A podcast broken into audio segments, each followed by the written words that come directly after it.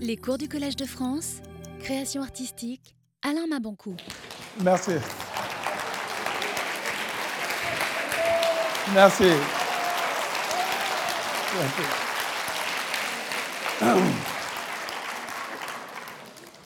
Bon, avec une telle ovation, j'ai l'impression que tout le jour, c'est la leçon inaugurale. Bon, on va essayer. Donc merci une fois de plus euh, d'être venu dans ce qu'on pourrait appeler désormais la messe africaine. Et je pense que ça se passe très bien puisque vous êtes euh, toujours nombreux à venir, toujours nombreux à venir euh, écouter ce voyage vers l'Afrique, dans l'Afrique.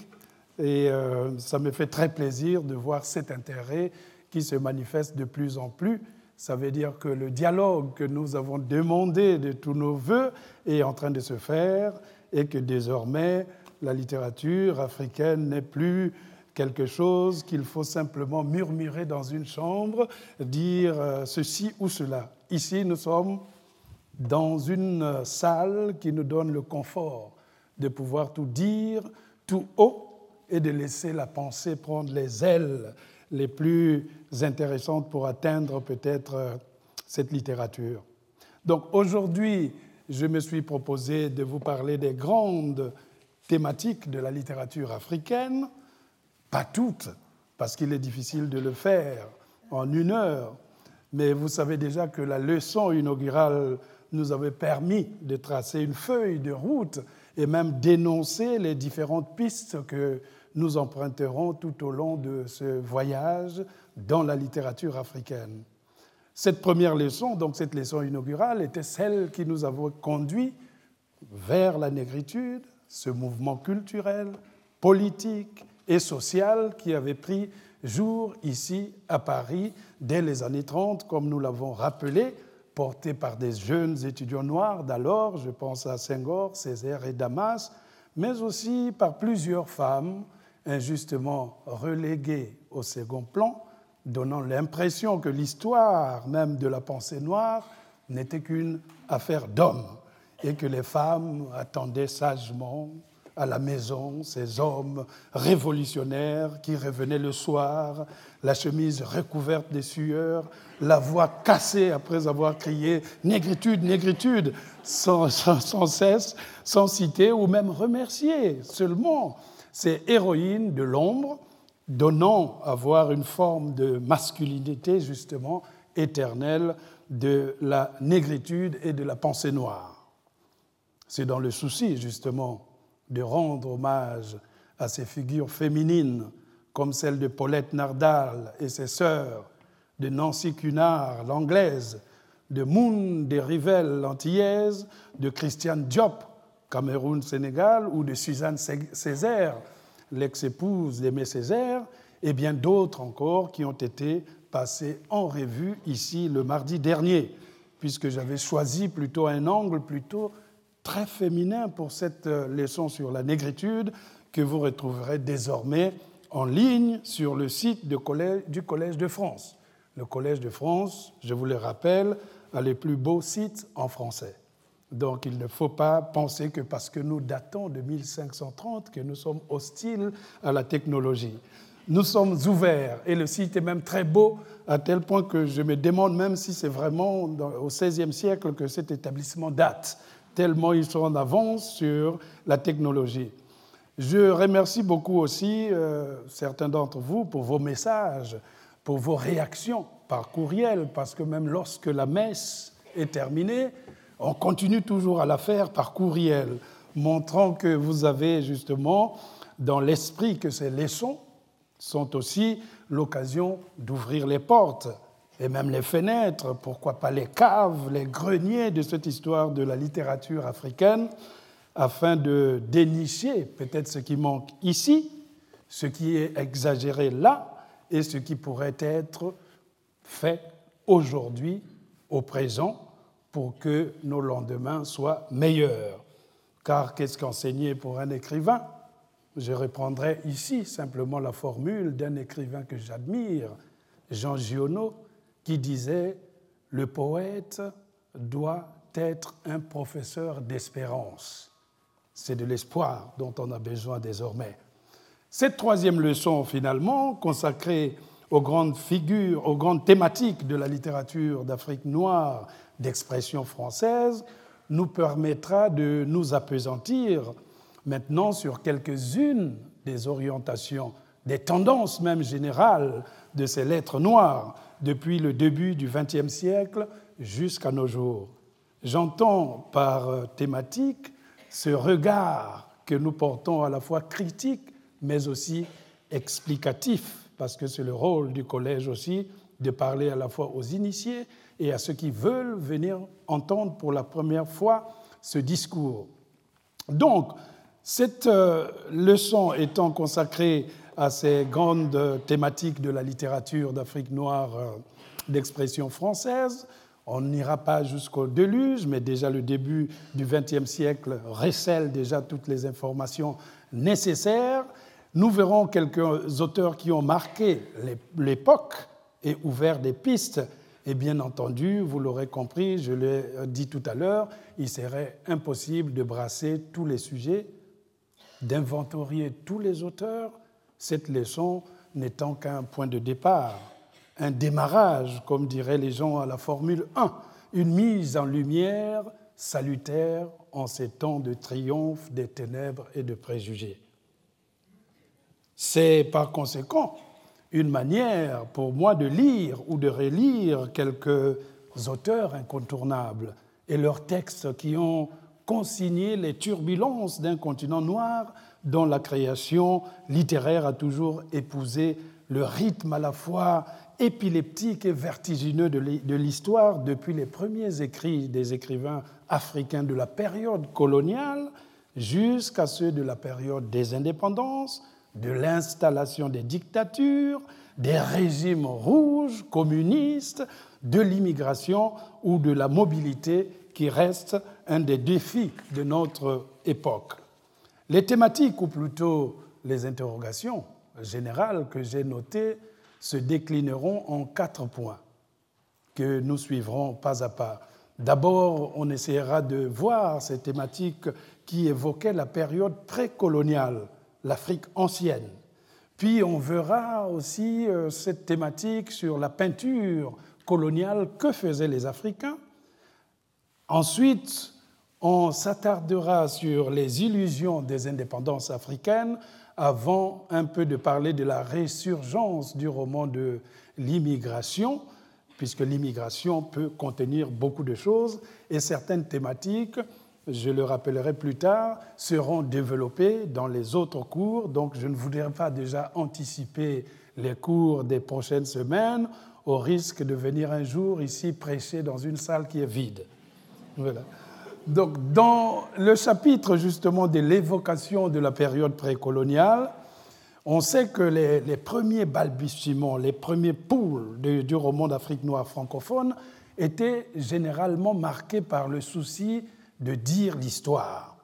Les écrivains africains étaient convaincus que leur histoire, en particulier celle de l'Afrique, avant l'arrivée des Blancs, évidemment, devait être écrite avec l'urgence de contrer celle des Européens qui avaient fait jusque-là du continent noir un portrait à la fois fantaisiste, un portrait de la malédiction congénitale des Africains.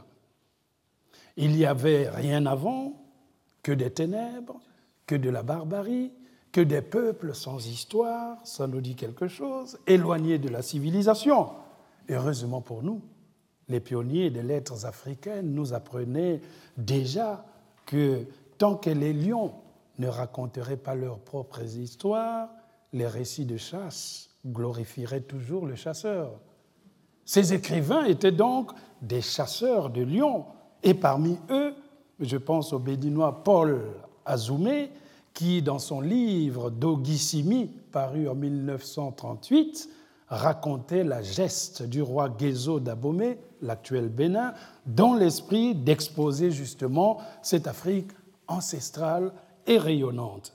L'auteur lui-même, dans son avertissement à ce livre, que vous pourrez toujours trouver si c'est possible, parce que l'édition n'est pas toujours facile, dans son avertissement, il présente le livre comme un document ethnologique, historique, fruit de 25 ans de commerce avec les anciens du Dahomey.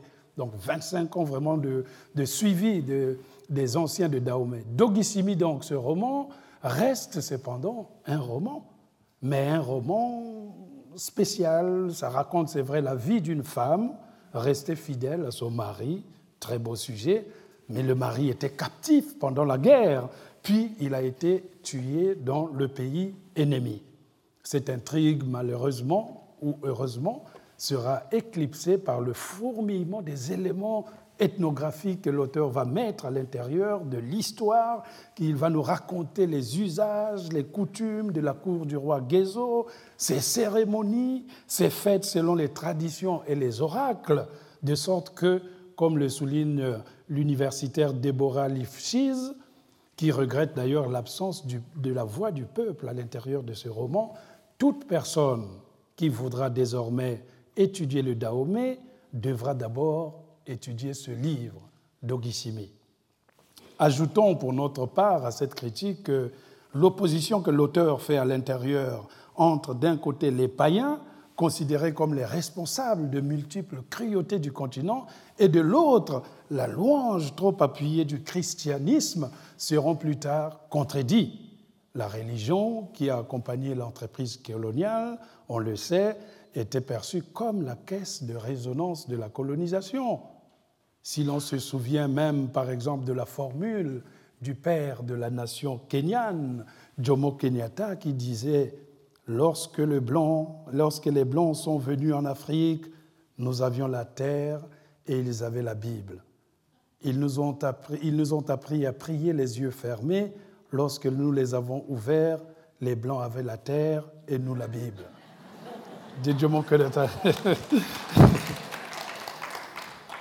Le même constat sur la religion sera repris au moment où certains Africains tombaient sous le charme de l'idéologie marxiste-léniniste et répétaient à l'envi la formule de Karl Marx que j'ai pour ma part reprise dans mon roman Demain j'aurai 20 ans, paru chez Gallimard en 2010, La religion est l'opium du peuple. Et je me rappelle encore que lorsque mon oncle, tonton René, qui est un personnage de ce roman, lorsqu'il s'énervait, lui qui était membre du Parti congolais du travail, il nous insultait généralement en hurlant espèce d'opium du peuple. Pourtant, la littérature africaine doit au roman historique comme celui de Paul Azoumé qu'on a cité tout à l'heure, l'émergence d'un genre plus en phase avec la manière de faire connaître le continent c'est-à-dire l'épopée, la légende historique par le biais des griots, euh, de ces maîtres de la parole ancestrale traduite désormais dans la langue du colonisateur, comme en témoigne l'œuvre du Congolais Jean Malonga, qui avait publié en 1954 la légende de Mfumu Mamazono aux éditions Présence africaine, dans laquelle l'Afrique précoloniale est revisitée avec en toile de fond la question de l'esclavage, sujet dont l'évocation soulignait déjà à suffisance les interrogations des Africains sur les raisons de leur mise à l'écart à chaque période de l'histoire. Cette thématique de l'Afrique précoloniale est également au cœur de Sundiata ou l'épopée mandingue, un livre paru en 1960 et signé par le Guinéen Djibril Tamsir Nian. C'est du griot Mamadou Kouyaté que provient la parole retranscrite par l'auteur. Pourtant, sous la plume de Djibril Tamsir Nian, éclate l'universalité déjà de ce personnage historique, Sundiata Keita, qui sera le roi du Mandingue dans le XIIIe siècle, démontrant par voie de conséquence qu'une Afrique médiévale, médiévale qui n'était perçue jusque-là que comme une zone d'ombre n'était pas en réalité celle-là. Et c'est sans doute pour cette raison que nous avions entendu, venant du sommet de l'État français, ce discours pitoyable et anti-diluvien prononcé par Nicolas Sarkozy à Dakar le 26 juillet 2007, jugeait d'ailleurs la caricature faite aux Africains et les clichés de cette allocution aux accents poussiéreux. Je vais vous en lire. Il disait en conclusion Le drame de l'Afrique, dit Nicolas Sarkozy, c'est que l'homme africain n'est pas assez entré dans l'histoire. Le paysan africain qui, depuis des millénaires, vit avec les saisons, dont l'idéal de la vie est d'être en harmonie avec la nature, ne connaît que l'éternel recommencement du temps rythmé par la répétition sans fin des mêmes gestes et des mêmes paroles. Dans cet imaginaire où tout recommence toujours, il n'y a pas de place ni pour l'aventure humaine, ni pour l'idée de progrès. Dans cet univers où la nature commande tout, l'homme échappe à l'angoisse de l'histoire qui tenaille l'homme moderne. Mais l'homme reste immobile au milieu d'un ordre immuable où tout semble s'être écrit d'avance. Jamais l'homme ne s'élance vers l'avenir, jamais il ne lui vient à l'idée de sortir de la répétition pour s'inventer un destin. Le problème de l'Afrique, et permettez à un ami de l'Afrique de le dire, il est là. Le défi de l'Afrique, c'est d'entrer davantage dans l'histoire. Bon. Voilà. À en croire euh, Nicolas Sarkozy, ou celui qui lui a très mal écrit ce discours, parce que s'il m'avait demandé, j'aurais fait mieux. Voilà. voilà. Donc, en croire Nicolas Sarkozy, toute civilisation africaine viendrait donc d'ailleurs euh, surtout d'Europe. Mais je voudrais quand même lui rappeler, Monsieur le Président, l'ex-président, que l'empire du Ghana, qui partait du 8e siècle jusqu'au 13e siècle, était contemporain de celui de Charlemagne. Et il était plus vaste, le plus vaste des deux. Donc je ne sais pas qui devait rentrer dans l'histoire dans ces conditions. L'épopée de Sundiata Keita, revenons aux choses qui sont plutôt dans l'avenir, L'épopée de Sundiata Keita de Djibril Tamsir Niane est un grand poème épique, peut-être une des réponses contre ces discours dont on vient d'entendre quelques extraits, car cette épopée raconte la fondation d'un grand empire de l'histoire de l'humanité, l'empire du Mali, en plein Moyen Âge, pendant qu'en Europe, disons-le, on ne faisait pas mieux. Le chaos était là en Europe avec la chute de l'Empire romain qui préludait d'une traversée sombre avec la prise de contrôle de plusieurs régions européennes par des tribus germaniques. Oui, il y avait des tribus en Europe et donc le tribalisme, sans compter les invasions normandes, les croisades, le renforcement du pouvoir royal, les conflits entre la France et l'Angleterre sur les principes de la féodalité, on aurait beaucoup à dire. Et cette épopée de Sundiata Keita versée dans la littérature dès les premiers écrits des écrivains africains, continue à nous inspirer, puisque comme toute épopée, elle connaîtra d'autres versions. Je pense par exemple à la version de Massa, Massa Makan Diabaté, intitulée Kata Djata, qu'il a publié en 1970, Le lion à l'arc en 1986, qu'il a aussi publié, ou encore, on l'oublie souvent, le livre de Kamaralai, Le maître de la parole. En même temps, la thématique de la recomposition de l'histoire par les Africains ne pourrait échapper à la critique. Si cette thématique de l'étude de l'histoire précoloniale euh, partageait euh, avec la littérature française d'exploration africaine le désir de faire connaître l'Afrique, elle encourait aussi les risques prévisibles de la surenchère, car à leur époque, nous l'avions dit lors de la leçon inaugurale, en inscrivant le savoir, la connaissance comme élément substantiel, les fictions françaises de l'époque d'exploration ne pouvaient que magnifier l'Afrique à leur manière, avec la maladresse prévisible d'en faire un continent unique, un continent de l'étrange et de la fascination, le romancier français d'exploration n'hésitait donc pas à prendre des libertés qui ne permettaient pas toujours au lecteur de séparer le bon grain de l'ivraie en un temps où le voyage vers l'Afrique était rare, exceptionnel et périlleux. C'est une citation de la, première leçon. La même critique pourrait aussi être formulée euh, ici.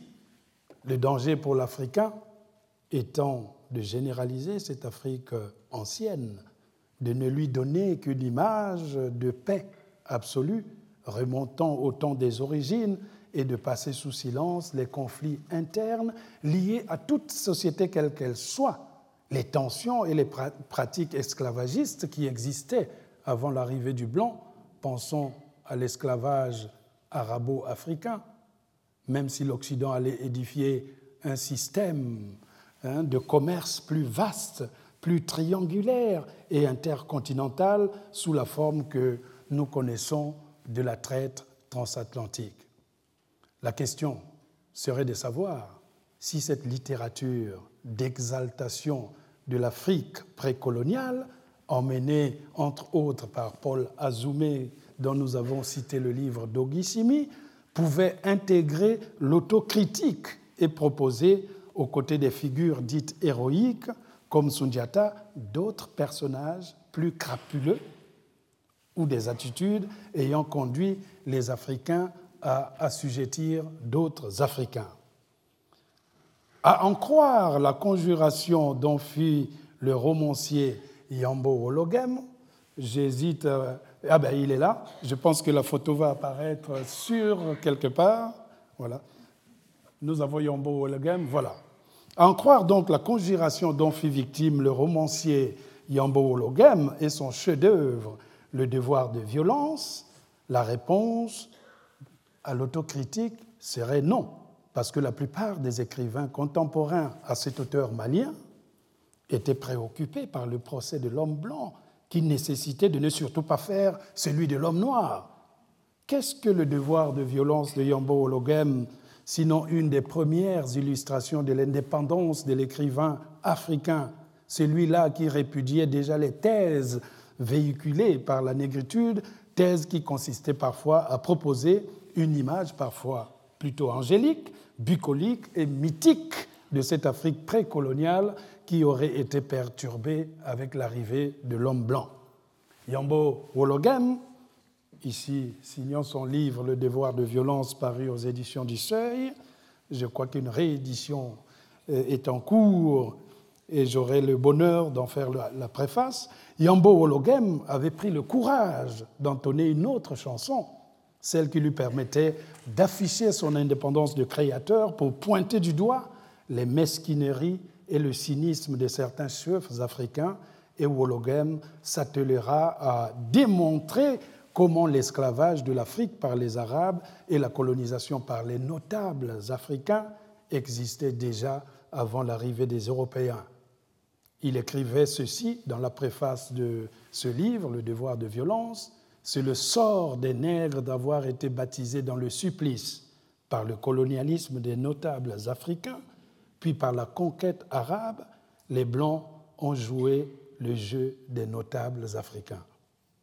La démarche même de la transcription des épopées comme celle de Sundiata sera celle qui animera l'intérêt pour les auteurs africains de reprendre plus tard les contes et les légendes du continent et d'étendre le champ d'une littérature qui se cherchait, qui aspirait à se démarquer de, des contraintes même de la littérature européenne, même au prix de laisser penser au lecteur occidental que la littérature africaine, c'est le conte.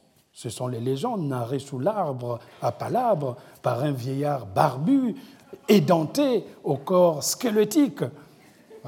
Des œuvres comme Le pagne noir, paru en 1955 de l'ivoirien Bernard Dadier, que nous reverrons plus tard en photo, ou encore À la belle étoile, paru en 1962 du Camerounais Benjamin Matip, Les légendes africaines, paru en 1967 du Congolais Tukaya Utamsi, ou Les contes d'Amadou Koumba de Birago Diop chevauchent entre transcription et invention de l'auteur.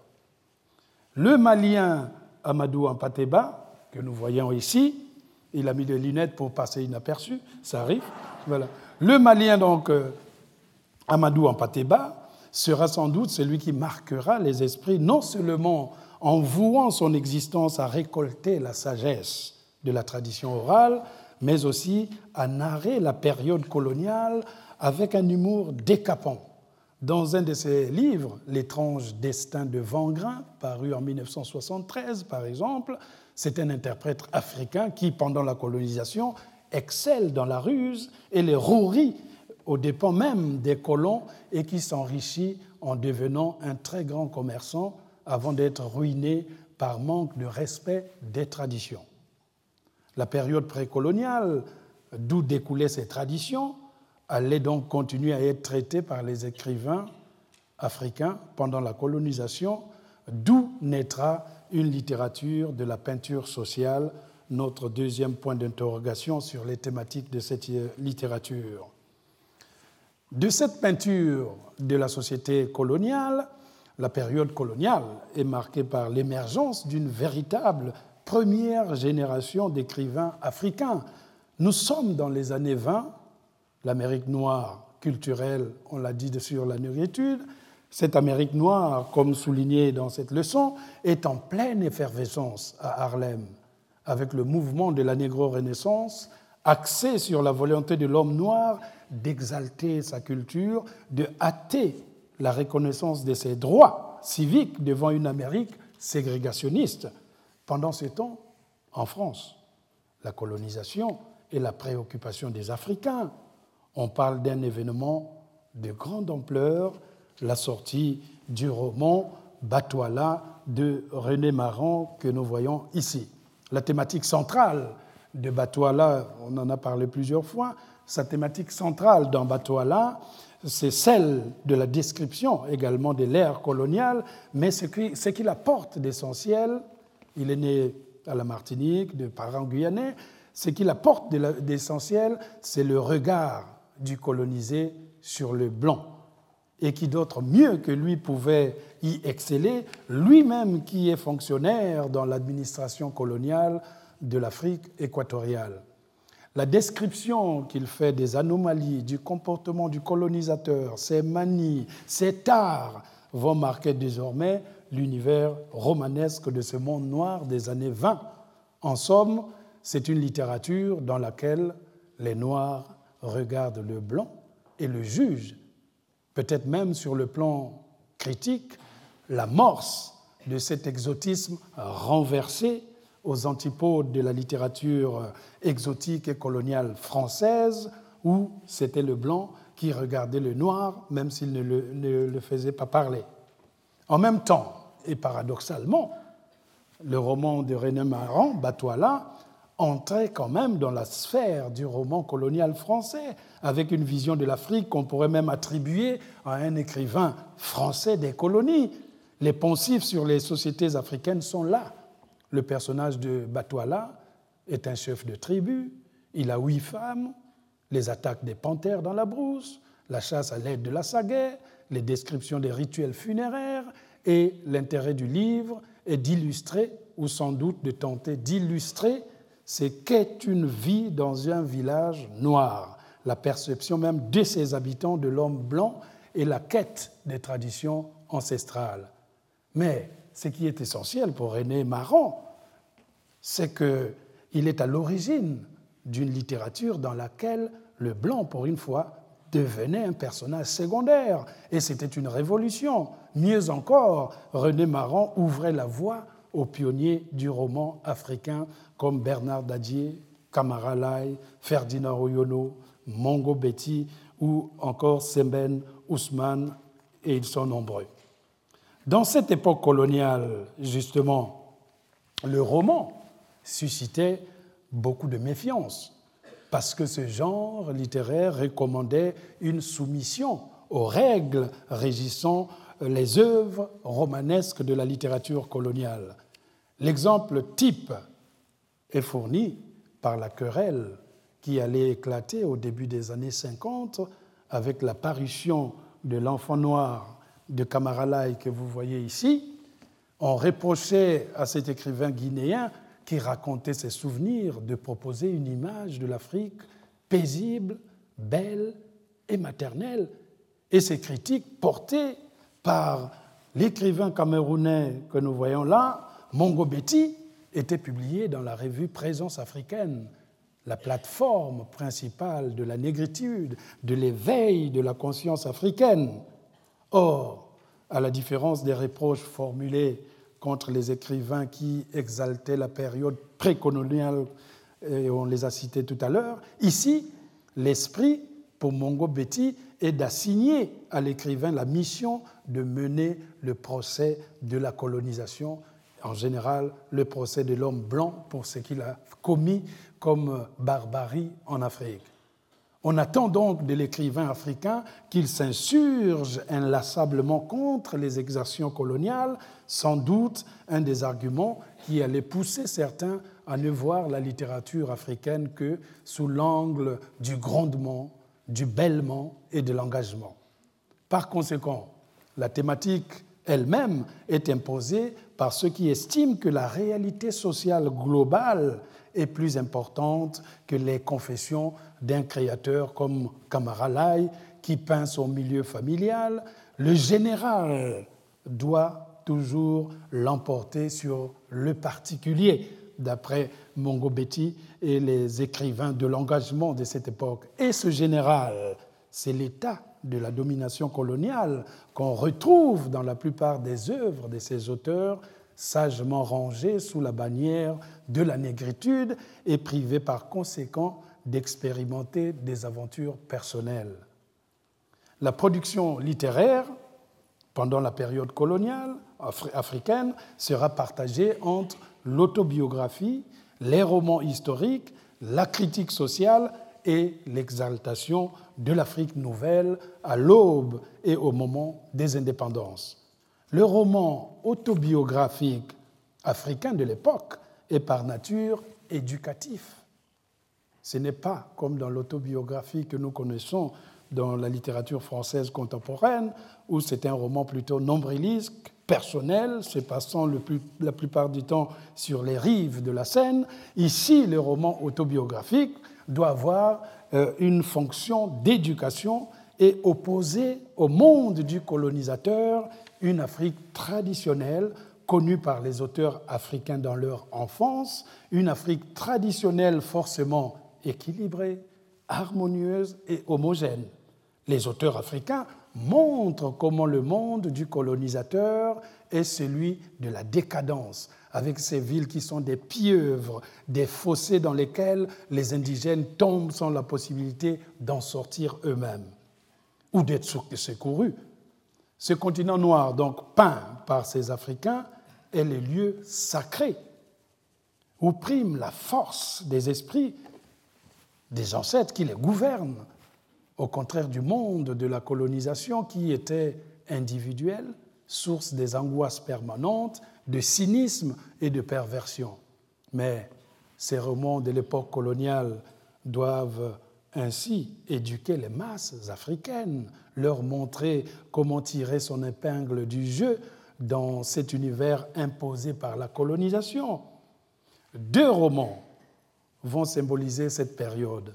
L'enfant noir, on a vu Kamaralai tout à l'heure, l'enfant noir de Kamaralai, qui est paru en 1953 et que nous avons évoqué, et Climbier, le roman de Bernard Dadier, paru en 1953 également, la question du malaise du colonisé est au cœur des préoccupations de ses créateurs.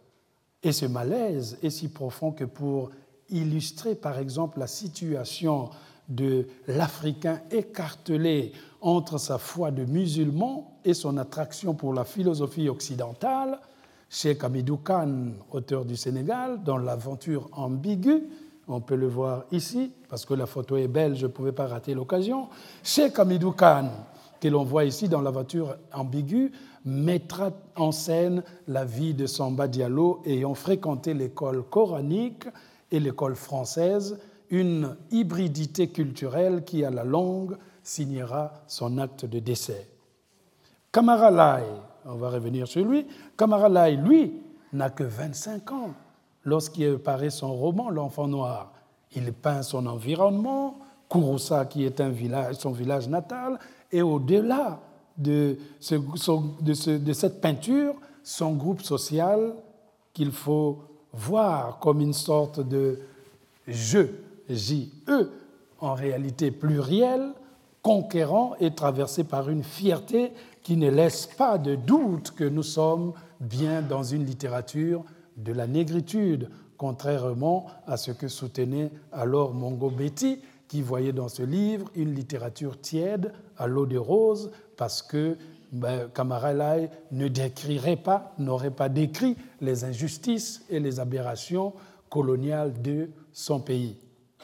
L'enfant noir donc de Kamaralai nous met devant un univers où la cosmogonie du clan est convoquée et la réalité animiste mise en exergue par l'apparition d'un serpent noir qui, par sa réputation, capte l'enfant qu'est Kamaralai. L'enfant noir, peut-être faudra-t-il opposer la fin de ce livre avec le voyage en France pour poursuivre les études à un autre roman paru dans ces mêmes années 50, on l'avait vu, Climbier de Bernard Dadier, que nous voyons ici, une photo de son compatriote Gauze, le jeune écrivain par rapport à Kamaralai, Gauze qui a prêté cette photo à Caroline de l'agence XY Zèbre. Donc, Bernard Dadier publié aussi Climbier, qui est également une autobiographie dans laquelle il y a certes un départ pour l'Europe, mais avec un retour de Climbier en Afrique après avoir servi pendant une dizaine d'années de service à Dakar dans l'administration coloniale, une implication dans les syndicalismes également. Y a la différence de l'enfant noir de Camara et l'idéal politique Marc Climbier de Bernard Dadier, les deux romans portent cependant sur cette quête d'identité et tracent le portrait du colonisé écartelé entre la culture française acquise à travers l'école et la nécessité de la concilier avec les traditions africaines. Chez Kamaralai, on a le sentiment d'une voix à la fois apaisée et inquiète, naïve et malicieuse, parce que l'enfant porte en lui le poids des préceptes familiaux. Chez Bernard Dadier, la crise identitaire demeure prégnante. Kamaralai pense s'en guérir grâce au bouclier des traditions. Bernard Dadier, lui, estime que c'est dans l'action politique, ou du moins dans la contestation de l'hégémonie de la langue française et de ses méthodes d'enseignement dans le continent noir, qu'il faudrait entreprendre le combat contre la culturation la culturation imposée par la France. Oui, le français est une langue d'imposition et sous une fausse défense de la langue de Vaugelas, toute l'ironie de Bernard Dadier éclate. Et on imagine presque son grand éclat de rire, comme ici, lorsqu'il écrit euh, les mots suivants. Rien n'est aussi douloureux que d'entendre mal parler euh, une langue maternelle, une langue qu'on entend, qu'on apprend dès le berceau, une langue supérieure à toutes les autres, une langue qui est un peu soi-même, une langue chargée d'histoire et qui, à elle seule, pour un peuple, atteste son existence. À l'école, dans les rues, dans les casernes, dans les magasins, c'est le massacre de la langue française cela devient un supplice intolérable.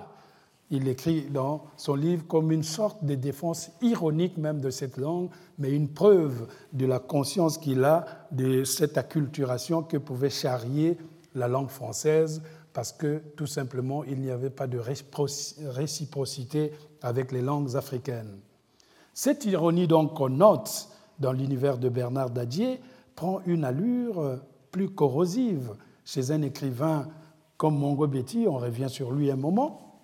Donc l'écrivain camerounais dans son livre Le roi miraculé, paru en 1958, exprime son anticléricalisme.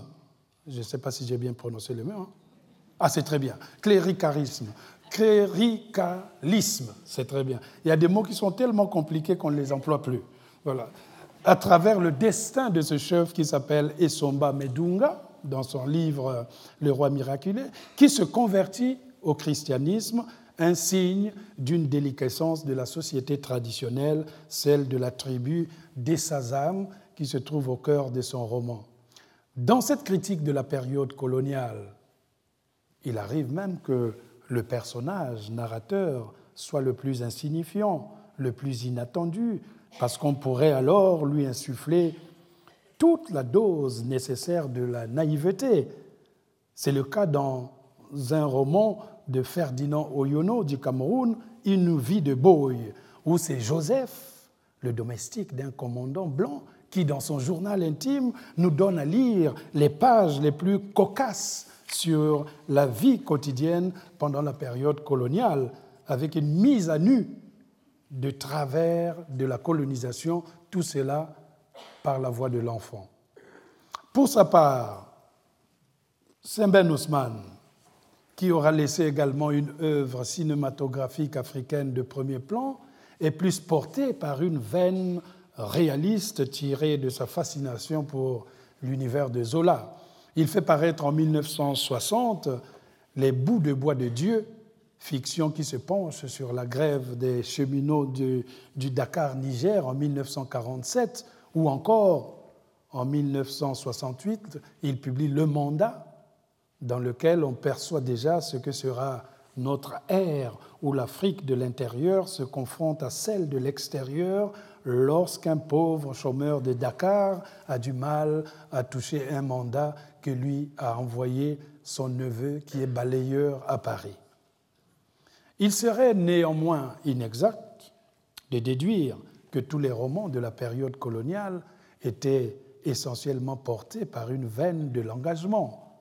Certaines œuvres, et non des moindres, nous renseignaient plutôt sur les mœurs africaines, euh, sorte de fiction de société qui ne mettait pas forcément au premier plan la critique de l'entreprise coloniale. Il suffit par exemple de lire euh, ou de relire les œuvres des Sénégalais Ousmane Sossé, notamment son roman Karim, paru en 1935, ou un autre Nini, en 1947, d'Abdoulaye Sadji, ou Sous l'orage, en 1957, du Malien Seydou Badian, Un piège sans fin, paru en 1960 du Béninois Olympe Bellic-Enom, ou même Le fils d'Agatha Moudio, paru en 1967 du Camerounais et grand musicien Francis Bébé. Le cœur de ces fictions est l'opposition entre la modernité et la tradition, entre ce qui a été et ce qui est, sans doute aussi avec un certain souci d'éducation et un appel à ne pas forcément se dépouiller de son âme pour la vendre au mirage de cette modernité qui n'est en réalité qu'un leurre qui prendrait fin avec l'avènement des indépendances qui constitue le troisième volet de notre thématique. Les indépendances africaines, donc, euh, avec ces illusions, ces désillusions, ces indépendances africaines étaient censées apporter l'émancipation des peuples africains. L'enthousiasme, la liesse, l'espoir étaient au rendez-vous en ces années 60. Le 30 juin même 1960, Patrice Lumumba, qu'on connaît tous, interviendra après le roi Baudouin, qui venait de faire l'éloge de la colonisation le jour même où le Congo belge accédait à son indépendance. Lumumba faisait alors le constat suivant. Nous avons connu les ironies, les insultes, les coups que nous devions subir matin, midi et soir parce que nous étions des nègres. Qui oubliera enfin les fusillades où périrent tant de nos frères, ou les cachots où furent brutalement jetés ceux qui ne voulaient pas se soumettre à un régime d'injustice, d'oppression et d'exploitation. Ce sont les paroles de Lumumba en ces années 60. Dans ces mêmes années 60, donc, malgré l'euphorie, les espérances des peuples africains enfin libérés du joug colonial, l'Afrique va devenir vite le théâtre d'une vague de dictature marquée par la présence de monarques qui le plus souvent étaient arrivés au pouvoir à l'occasion des coups d'État, comme chez moi au Congo-Brazzaville, où nous avons un président, Denis Sassou Nguesso, qui s'accroche au pouvoir depuis 32 ans. Une littérature des dictatures voit alors le jour vers la fin de la décennie, notamment avec les soleils des indépendances d'Amadou Kourouma, que nous voyons ici, puis plus tard avec la vie et demi de Sonny Laboutansi, puis aussi les crapauds brousse de mon ami Tcherno Monenembo en 1973, ou encore, mais un peu plus tard, le temps de Tamango du Sénégalais Boubacar Boris Diop, qui paraîtra dans les années 80, en 1981.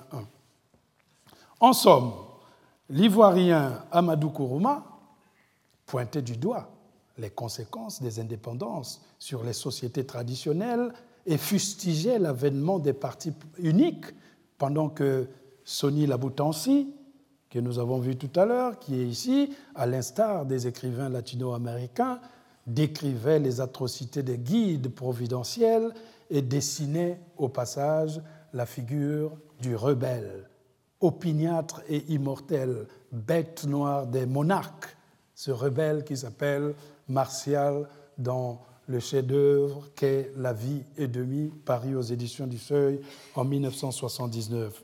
Pour sa part, Tierno Monenembo, le Guinéen, dénonçait dans un portrait à peine voilé la tyrannie de ce Touré à travers le personnage despote qui s'appelle Samatrak, son acharnement pour son peuple et surtout sur les élites incarnées dans le roman par Djulde, revenu au pays après des études d'électricité en Hongrie. Enfin, le, Sénégalais Boubacar Boris Diop, lui, dressait un réquisitoire de ses indépendances fallacieuses avec pour angle d'attaque le règne de Léopold Sédar Senghor, élu président du Sénégal en 1960. Dans son roman Le pleurer rire, Henri Lopez, l'écrivain congolais, allait se démarquer par son ton, son originalité, son français africanisé avec un foisonnement de congolisme et une structure très éclatée portée par un enchevêtrement de voix de narration. Le comique et le burlesque dans son livre Le pleurer rire, dans son roman, étaient convoqués dans une littérature congolaise que l'on qualifiait jusqu'alors de sérieuse, voire d'obséquieuse. La satire des mœurs sociopolitiques, le tribalisme, le marxisme-léninisme vers lequel les nations africaines se tournèrent après ces indépendances seront traités avec cette fantaisie qui caractérise l'univers d'Henri Lopez, où un dictateur surnommé Hannibal Idelo Ibwakama Sakade arrivait au pouvoir à l'occasion d'un coup d'État. Henri Lopez sait de quoi il parle, et qui exercera un pouvoir si autocratique qu'il n'acceptera même pas qu'un de ses ministres ne prononce un discours ou n'aille inaugurer la moindre bâtisse publique. L'autocrate en question est partout, omniprésent, voire omniscient. Il hante la vie quotidienne et les rêves de la population. Il n'a d'égal que le Christ. Et sur terre, il se compare aux dirigeants de son rang, comme Louis XIV qu'il admire au point de se faire construire son propre jardin de Versailles, dans le dessein de recevoir les grands de ce monde qui viendraient l'honorer pendant la célébration de ses anniversaires. Pendant ce temps, le peuple croupit dans la misère, et ça n'a pas changé au Congo. La critique de la société postcoloniale ouvre donc d'autres pistes. Les écrivains regarde de l'intérieur ces nations africaines qui sombrent dans le chaos, fabriquent d'autres formes d'inégalité au détriment du petit peuple qui, malgré son attachement aux traditions, se voit marginalisé par des politiques encore plus violentes que celles de l'ère coloniale. Ainsi, le roman La grève des Batus de la Sénégalaise Aminata Sofal, que l'on voit ici, mes étudiants aux, États-Unis lisent Sofol parce qu'ils pensent que euh, c'est voilà, Voilà.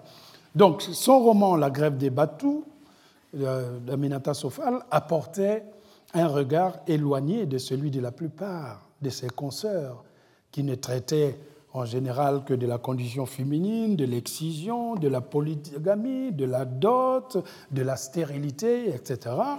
Aminata Sofal, elle, privilégie le citoyen narrateur au détriment du personnage principal féministe et moralisateur. Ce qui importe pour Aminata Sofal, c'est la critique des déviations née avec les indépendances africaines.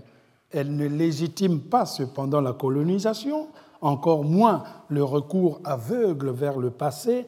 Elle fustige plutôt la folie des nouveaux gouvernants, les Africains eux-mêmes, qui cèdent trop vite à la tentation d'une occidentalisation radicale.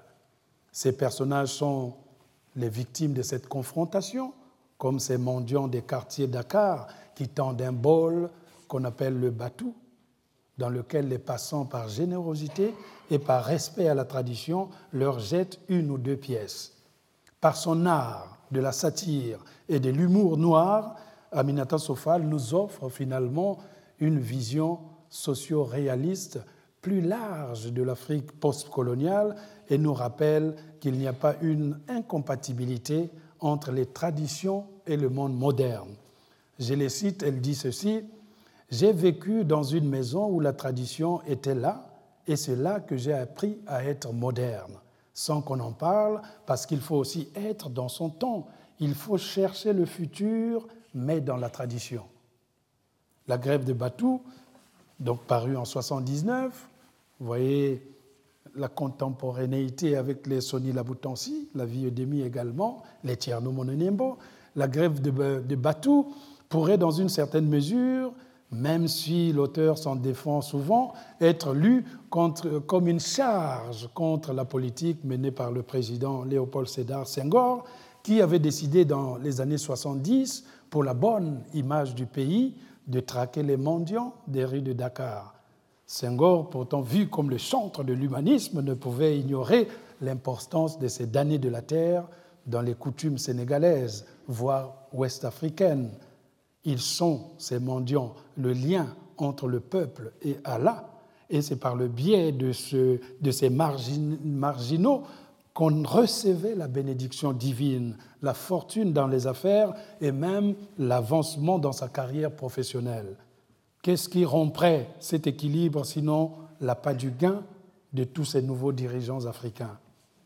Dans le même temps, la société traditionnelle n'est pas mise de côté, car il existe toujours des mauvais esprits qui se réfugient dans les traditions pour mieux perpétuer les injustices. Une écrivaine camerounaise, qu'on verra ici, Were Were Liking, incarne cette mouvance en s'attaquant aux sociétés patriarcales. Avec son livre Elle sera de jaspe et de corail, paru en 83, et qui montre ainsi son rêve de voir une Afrique où les femmes et les hommes ne seraient plus que des enfants de souffle et de feu, de jaspe et de corail, pour reprendre son expression. Elle est peintre, metteur en scène et romancière. Were Were Liking qui représente son ouvrage elle-même comme un chant roman avec un tiret au milieu.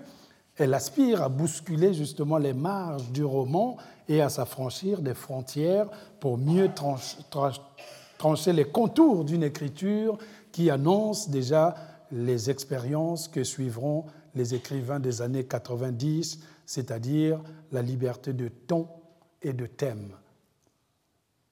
La société traditionnelle en prise avec le monde postcolonial, c'est également le cœur de l'œuvre romanesque d'une autre femme, Ken Bougoul, la romancière bénino-sénégalaise, qui n'hésite pas à introduire le scandale sous la forme d'un témoignage personnel dès son premier roman, Le Baobab fou, paru en 1976, elle qui a été la 27e femme d'un mari polygame. 27e, ce n'est même pas la 7e. La semaine à 7 jours, avoir 27 femmes, je ne sais pas comment faire. Voilà. Peut-être fallait-il demander conseil au musicien Fela, qui aurait pu lui donner plus de...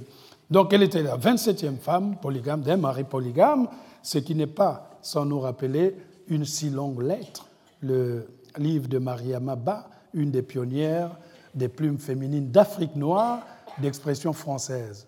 Le livre de Ken Bougou, Le Baobab fou, c'est aussi une amorce du retour de la thématique de l'immigration dans le paysage littéraire africain, puisqu'il s'agit de cette déception ressentie par l'auteur en Europe où elle s'est trouvée, où elle faisait ses études, et de son retour au pays natal où elle essaye de balayer son aliénation culturelle et d'embrasser les coutumes.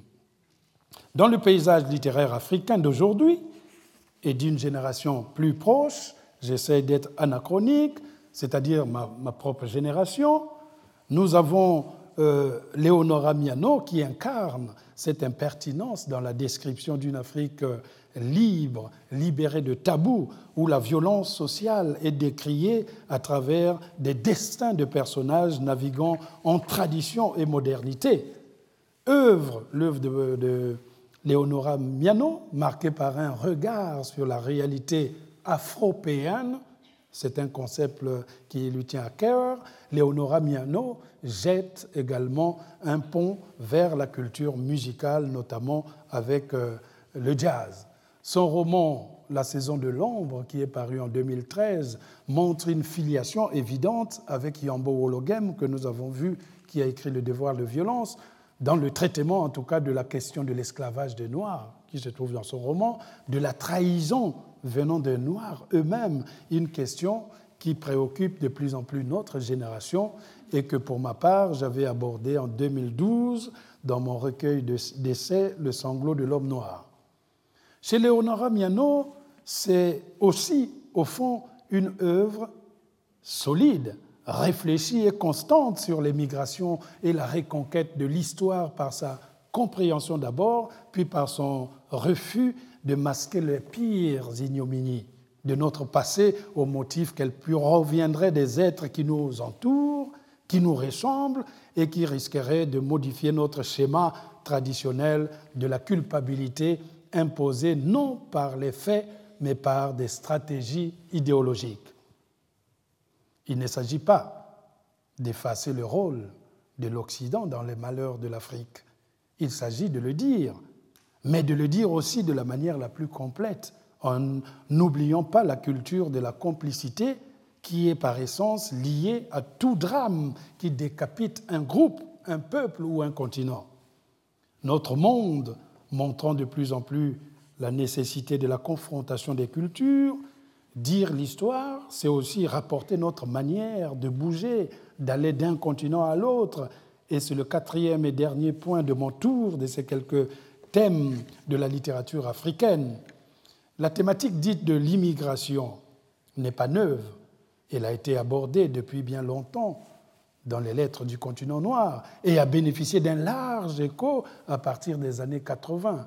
Certains critiques ont de fait regroupé, euh, par exemple, la sénégalaise Fatou Diom, le congolais Daniel Biyaoula, le camerounais J.R. Essomba et moi-même en tant qu'écrivain de l'immigration, parce que nous écrivons, publions et vivons hors de notre continent d'origine et que nos œuvres évoquent à la fois la France, l'Afrique, parfois aussi l'Amérique et la condition de l'étranger en Europe. La critique, Odile Cazenave, est allée d'ailleurs dans ce sens dans son livre intitulé Afrique sur scène.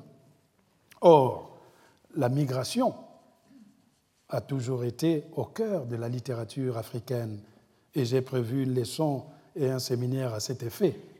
Pour l'heure, rappelons rapidement que l'immigration contemplative des textes africains qui précédaient les nôtres était axée sur la critique des mœurs des Français, de leur manière de bavarder, de se moucher, de fumer, de marcher vite dans la rue, comme dans le roman Un nègre à Paris de Bernard Dadier, où le personnage principal, Bertin Tanoé, décrit avec minutie les habitudes parisiennes, un peu à la manière des lettres persanes de Montesquieu. Un nègre à Paris de Bernard Dadier est assurément l'un des romans africains qui aide le mieux à comprendre l'état d'esprit des Parisiens à la veille des indépendances africaines. Mais cette immigration de la période coloniale ne se distingue-t-elle pas de l'immigration autoflagellation du romancier togolais Sami Chak, qui a écrit l'un des livres que je considère comme un des chefs-d'œuvre de la littérature africaine de ces années 2000. Son roman s'intitule Place des fêtes, publié chez Gallimard en 2001. Le personnage principal de Sami Chak est né en France, fruit de l'immigration, de la présence noire en France. Il ne comprend pas ce qui se passe là-bas, dans le continent noir. Il ne s'explique pas les manières africaines, cette révérence souvent encombrante à ses yeux, cette volonté de son père d'être à tout prix enterré là-bas. Alors le jeune homme se rebelle, refuse de porter le poids des traditions que souhaite lui transmettre son géniteur. Il veut être libre aussi bien dans sa culture que dans sa sexualité. C'est aussi un des courages que de mettre le thème de la sexualité, non pas la plus légère, parfois la plus forte, euh, à l'intérieur du roman. Ici, chez Tchak, il ne s'agit pas seulement du voyage traditionnel Afrique-Europe, mais aussi et surtout des rapports des Africains avec les autres Africains en Europe et particulièrement en France. Il existe par conséquent une divergence incontestable entre l'immigration telle que l'évoquent les premiers romans des précurseurs de la littérature africaine et celle des écrivains de ma génération et de celle qui est en train de nous succéder. Les personnages des romans de ces dernières années sont plutôt désespérés. Ils font face à des lois qui n'existaient pas en 1937, à l'époque de la publication de Mirage de Paris du Sénégalais Ousmane Sossé, où, rappelons-le, la plupart des ressortissants des anciennes colonies étaient des citoyens français et pouvaient aisément se rendre en métropole s'ils en avaient les moyens. L'immigration, l'immigration n'était pas alors un enjeu pour les démagogues et l'économie française, ravagée par les conflits mondiaux, avait besoin de main-d'œuvre. Mais une thématique, par essence, n'est pas statique, elle est souvent visitée, revisitée. Depuis la Deuxième Guerre mondiale, il ne se passe pas une année sans qu'un roman ne soit publié en France sur le thème de l'occupation ou du nazisme Est-il exclu de dénicher dans ses œuvres la moindre originalité? L'immigration en France est aussi au cœur de l'œuvre de la gabonaise euh, Bessora, dont le premier roman, 53 cm, paru en 99, reflète d'ailleurs de très près sa propre vie, même si l'auteur réussit avec virtuosité de mettre de la distance entre elle et ses personnages. C'est aussi là une des clés de son talent. Comment, par exemple, ne pas l'associer à son héroïne Zara? Celle-ci est née en Belgique, elle est aussi d'origine suisse-gabonaise, comme Bessora, et souhaite venir en France afin d'étudier les mœurs des primitives. Cette science, la narratrice l'appelle la golologie, donc d'étudier les Gaulois, la golologie, que vous retrouvez à l'intérieur. Dans le même euh, ordre, l'œuvre de Fatou Diom aussi, on sait, s'ouvre avec ce regard caustique d'une France et d'une Afrique qui, dans le recueil des nouvelles La préférence nationale, paru en 2001, ses présences africaines, ou le roman Le ventre de l'Atlantique, Fatou Diom est là, paru chez Anne Carrière en 2003, révisite les aberrations des rapports entre entachés, des préjugés entre les Occidentaux et les Africains. En conclusion, et c'est une conclusion provisoire puisque mes leçons à venir déclinent d'autres thématiques que je traiterai en présence de mes invités ici au séminaire, qui suivront désormais chaque cours à partir de mardi prochain. Il existe bien entendu d'autres thématiques, et comme celle de la littérature monde, par exemple, qui voudrait bousculer les frontières nationales, contester l'hégémonie de Paris comme lieu unique de la création française, ou encore la question du génocide euh, qui s'est passé au Rwanda en 1994 et qui allait modifier la perception de l'écrivain, ouvrir une littérature de témoignage, pas que pour les Africains, puisque nous avons aussi des auteurs français comme Jean Asfeld, qui a publié des livres intéressants, Une saison de machette, dans, nuit, le nu de la vie, La stratégie des antilopes, ou même le journaliste et écrivain québécois qui avait écrit un dimanche à Kigali, entre autres, ou encore toute l'abondante littérature sur les enfants soldats, avec notamment les romans d'Amadou Kourouma, Allah n'est pas obligé, Quand on refuse, on dit non, que nous verrons les semaines à venir. Il y a une question cependant qui me tient à cœur, que je ne mange pas le temps de mon mentor qui va venir après faire le cours, voilà, il y a une question qui me tient à cœur. comment sont reçues les œuvres africaines? Quelle est la nature même de la critique qu'on pose sur elles?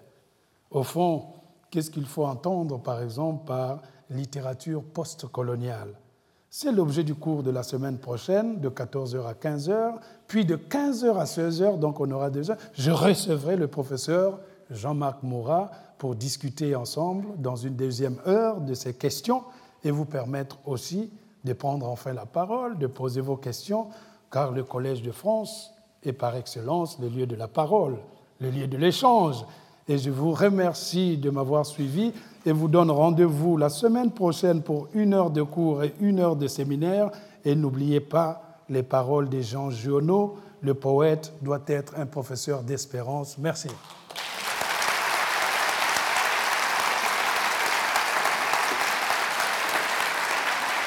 Retrouvez tous les contenus du Collège de France sur www.colège-2-france.fr.